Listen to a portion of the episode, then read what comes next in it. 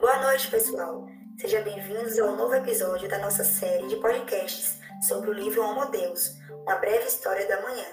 Hoje, 26 de março de 2021, o programa de debates Escola para o Futuro do Colégio Integral Professora Marielle oferece uma mesa redonda virtual com a presença de Bruna Gonçalves, aluna do segundo ano B, e Catarina de Jesus, aluna do terceiro ano C.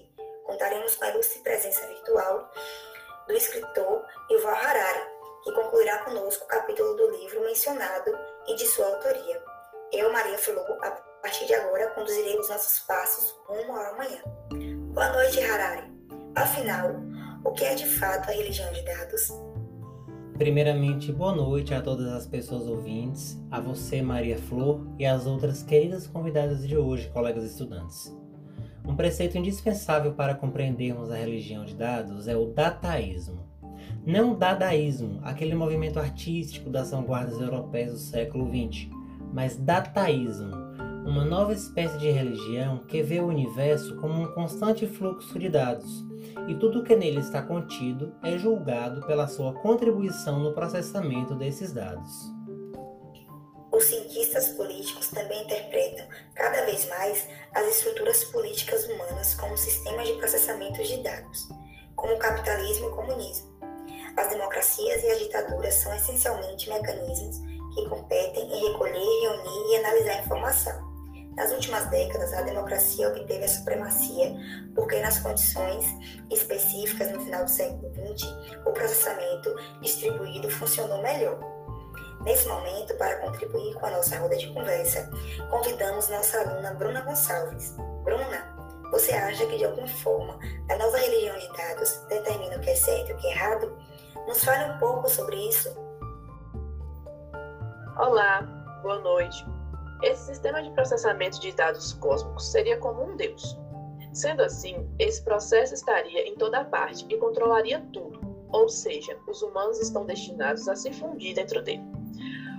O dadaísmo é o primeiro movimento desde 1779 a criar um valor realmente inovador, o da liberdade de informação. Não devemos confundir liberdade de informação com o verbo ideal liberal da liberdade de expressão. Dessa forma, a liberdade de expressão foi dada aos humanos e protegeu seu direito de pensar e dizer o que quisessem, inclusive o direito de manter a boca fechada e seus pensamentos para si. Dessa forma, trazendo para a nossa realidade, podemos observar como a cultura do cancelamento é crescente e o quanto isso afeta o psicológico das pessoas. Ou seja, quanto mais esses dados são difundidos, mais pessoas são prejudicadas. Excelente contribuição, Bruna. Inclusive, a ascensão da internet nos fornece uma degustação do que está por vir, mas também do que já vivenciamos. O cyberespaço hoje é crucial em nossa vida cotidiana, em nossa economia e em nossa segurança. Catarina, isso significa que somente organismos individuais podem ser considerados sistemas de processamento de dados? Olá, boa noite. Muito pelo contrário, Bruna.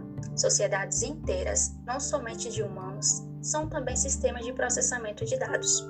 Sei que nosso tempo é curto, mas a nível de exemplo, o capitalismo venceu a Guerra Fria porque o processamento de dados distribuído funciona melhor do que o processamento de dados centralizado, pelo menos no chamado mundo em mudança, tão bem debatido pelo sociólogo britânico Anthony Giddens no seu livro Sociologia. Inclusive, fica aqui a minha recomendação. Mas, professor Harari, qual a razão para você comparar a história da humanidade a uma casca de nós? Ela não é um tanto minúscula? Evidentemente. Do ponto de vista dataísta, vemos a espécie humana como um único sistema de processamento de dados, o qual os seres humanos servem como chips. Ora, consequentemente, isso se torna possível com uma constante atualização no sistema, a partir de quatro métodos básicos já percebidos na história humana. O primeiro foi o aumento do número de processadores. O segundo foi o aumento da variedade de processadores. E o terceiro, o aumento da conexão entre os processadores. Já o quarto foi o aumento da liberdade de movimento ao longo das conexões existentes. Todos esses geralmente se contradizem mutuamente.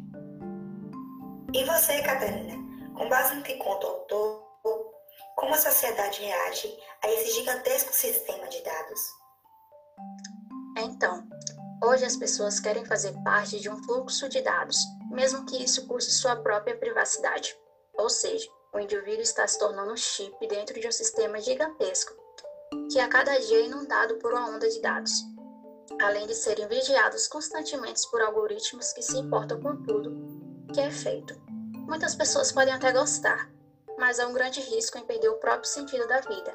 Isso porque do que adianta fazer algo se ninguém vai saber ou reagir? Essa experiência é vista como sem valor.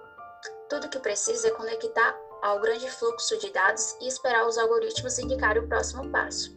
Ademais, em meio ao cenário pandêmico, percebemos também a negligência estatal quanto à divulgação de dados referente à pandemia. Para além disso, a liquidez de uma grande parcela da população ao tratar as vítimas e contaminados somente como dados estatísticos também é percebida. Bem verdade. Mas agora chegamos ao final do nosso podcast. Agradeço ao Favarari e às nossas alunas pelas contribuições.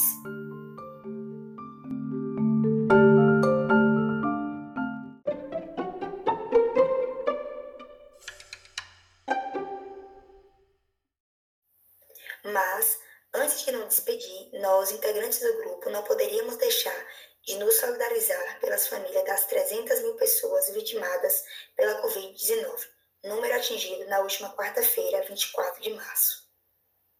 Kenso Onaka, caminhoneiro, 69 anos. Dirce Caracho, poetisa, 86 anos. Flora Damião Souza, costureira, 65 anos.